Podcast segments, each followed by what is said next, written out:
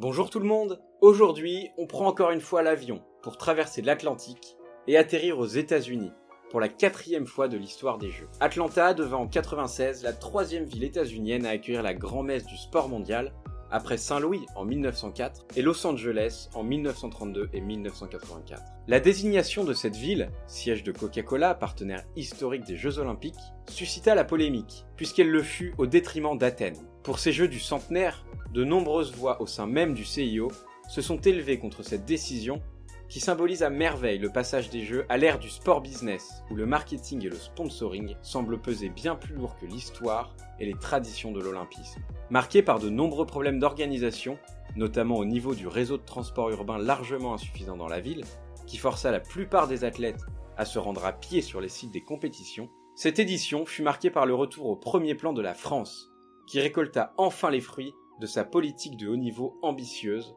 mise en place depuis la débâcle romaine de 1960. Finissant cinquième au classement des médailles avec 37 médailles dont 15 titres, la délégation tricolore fut notamment portée par trois femmes, que je vais vous présenter tout de suite. Allez, on est parti, direction Atlanta. Je proclame l'ouverture des Jeux olympiques les pauvres sont lâchés, la finale avec euh, l'équipe de France. record du monde The gold medalist and Olympic champion. Et là, c'est un rêve qui se réalise, c'était juste un rêve. This has been her destiny all along. Le sport, c'est bien. C'est au cœur de la Géorgie, au sud-est des États-Unis, que s'ouvrit la 26e Olympiade. Cent ans après la première édition à Athènes, de nombreuses choses ont changé évidemment, à commencer par le nombre d'athlètes à participer aux compétitions.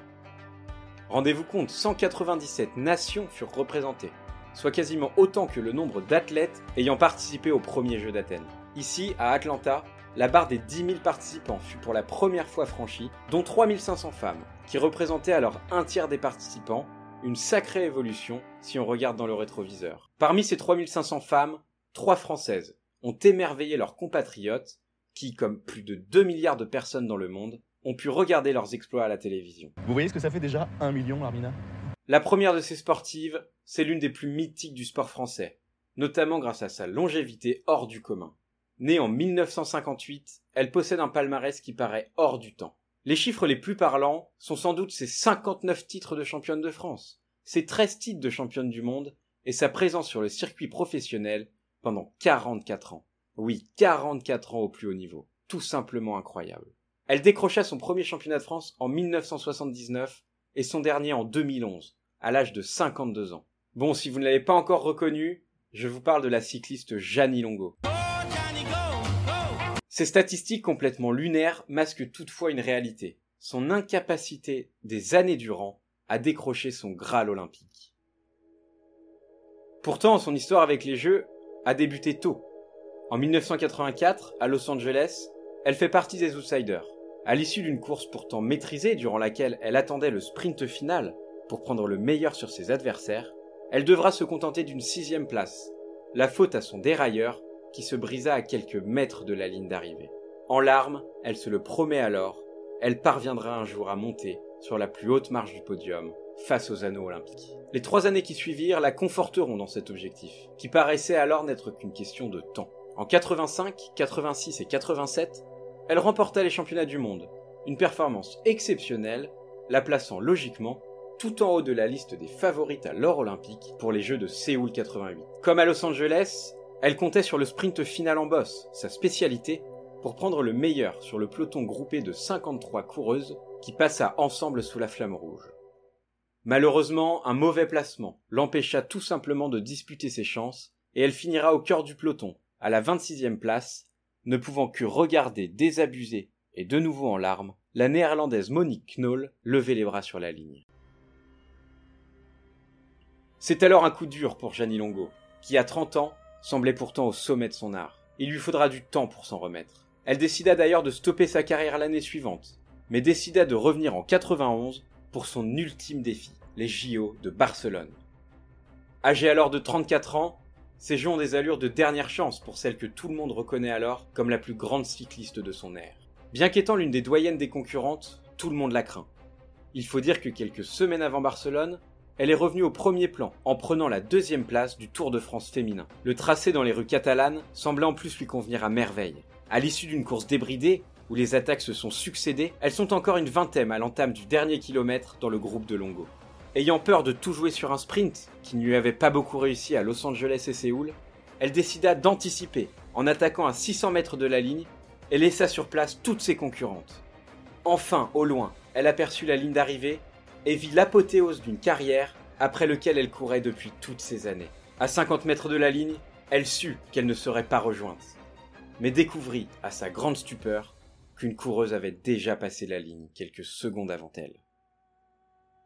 À une époque où les oreillettes n'existaient pas, elle avait en effet perdu de vue l'Australienne Catherine Watt, qui finit en solitaire une vingtaine de secondes avant la Française, qui ne pourra que secouer la tête de dépit au moment de franchir la ligne. Vous avez passé la ligne en pensant que vous étiez champion olympique hein?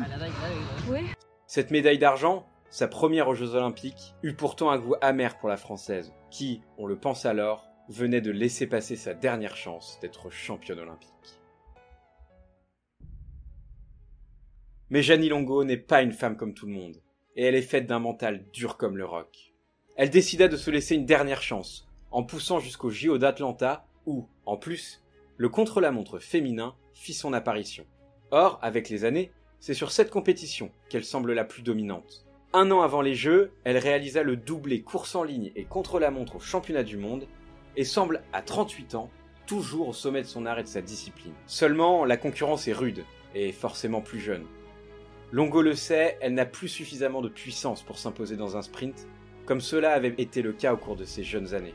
Pas effrayée, elle décida de durcir la course dès le début, espérant profiter de son endurance hors norme. À 20 km de l'arrivée, elle parvint à s'échapper, en compagnie d'Imelda Chiappa et de Clara Hughes. Le peloton tente de revenir, mais rien n'y fait. Les trois de devant sont complètement au-dessus du lot. La course, cependant, n'est pas encore gagnée pour Longo. Toujours inquiète de devoir disputer la victoire au sprint, elle décida de faire parler sa puissance pour placer une attaque à laquelle ses deux dernières rivales ne purent pas répondre immédiatement. Associant leurs forces sur les larges routes de la fin de parcours, elle semble alors pouvoir revenir sur Longo, qui fatigue, seule à l'avant. À moins de 10 km de l'arrivée, elles reviennent même sur les talons de la française, à moins de 10 secondes. Mais la détermination de cette dernière et la force du destin les empêcheront de faire la jonction. Elles ne pourront que constater les dégâts et devront se résoudre à se disputer la deuxième place, laissant la plus grande cycliste de tous les temps décrocher, enfin, le dernier titre qui manquait à sa collection déjà démesurée. Si Jenny Longo dut attendre quasiment 20 ans de carrière pour réaliser son rêve lors de cette Olympiade, il en fut autrement pour une autre Française. Laura Flessel, escrimeuse, spécialiste de l'épée, ne pensait peut-être même jamais participer au JO. En effet, avant 96, l'épée était une arme réservée aux hommes lors des Jeux. C'est donc à la première compétition olympique de l'histoire dans cette discipline que la guêpe, comme on la surnomme du fait de sa faculté à piquer ses adversaires avec une vitesse étourdissante, participe avec des ambitions légitimes. Médaillée de bronze l'année précédente lors des mondiaux, elle se présenta avec le statut de numéro 3 mondial sur la piste du Georgia World Congress Center. Se hissant sans frémir jusqu'aux demi-finales, elle dut batailler face à la vice-championne du monde hongroise Zalai et retrouva en finale sa compatriote, numéro 2 mondial, Valérie Barlois. Laura Flessel est en place, c'est la Guadeloupéenne, elle est sur la gauche et en face Valérie Barlois. Voilà une superbe finale qui commence. Prenant la mesure de son adversaire, elle mène rapidement 9 touches à 3. Et alors que la pression commence à se faire sentir, elle parvint, enfin, à marquer la touche décisive pour s'imposer 15 à 12. Et un coup d'eau qui donne la médaille d'or à Laura Flessel, championne premières Olympiades pour Laura Flessel qui a tout juste un championnat du monde derrière elle, celui de l'an passé 4,95. Cette finale représente à mon avis parfaitement l'impact d'un titre olympique dans la carrière d'un ou une sportive, pratiquant un sport peu médiatisé. Personnellement, je n'avais jamais entendu parler de Valérie Barlois, alors que Laura Flessel est pour moi un symbole ultime des Jeux olympiques. Elle a d'ailleurs été porte-drapeau de la délégation française lors des Jeux de Londres 2012. Elle a même été ministre des Sports. Ce genre de fait montre à quel point la vitrine olympique est sans égale pour les athlètes qui y participent. Pour la dernière française à avoir illuminé ces Jeux d'Atlanta, c'est au stade d'athlétisme qu'il faut se rendre. Michael Johnson, star mondial de l'athlétisme, avait fait monter l'ambiance en réalisant un doublé inédit sur 200 et 400 mètres devant son public.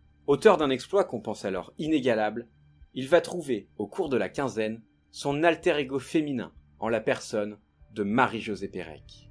Porte-drapeau de la délégation française, suite notamment à son titre olympique à Barcelone, elle est attendue en favorite sur 400 mètres. Peu de gens en revanche l'attendent sur 200 mètres, épreuve à laquelle elle se prépare en secret les semaines avant l'ouverture des Jeux.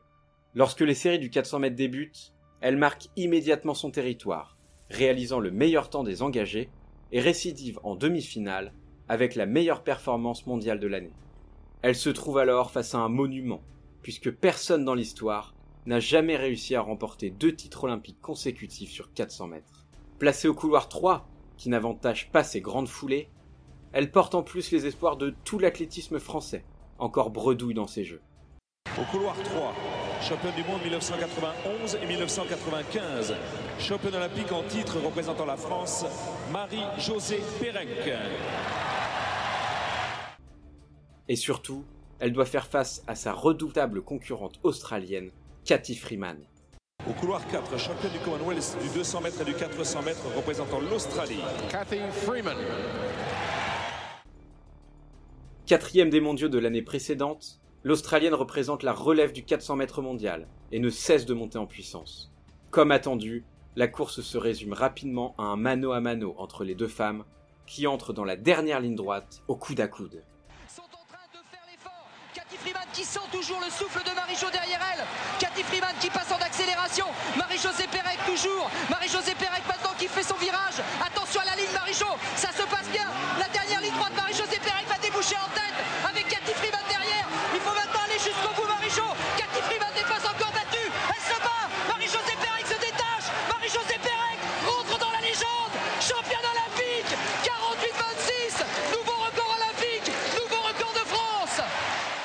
Quatre ans après Barcelone, elle réédita l'exploit de s'imposer sur le 400 mètres, établissant en 48 secondes et 25 centièmes un temps que de nombreux suiveurs estiment être le record du monde officieux de la discipline, puisque seulement devancé par les 47-60 de l'Est-allemande Marita Kor, dont je vous ai déjà parlé.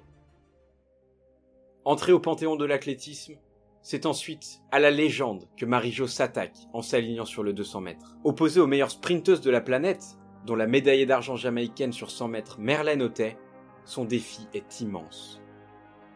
Loin d'être une spécialiste de la distance, elle le sait, elle va devoir tout miser sur sa résistance pour compenser son départ qui sera, selon toute vraisemblance, moins bon que celui de ses adversaires, beaucoup plus explosif.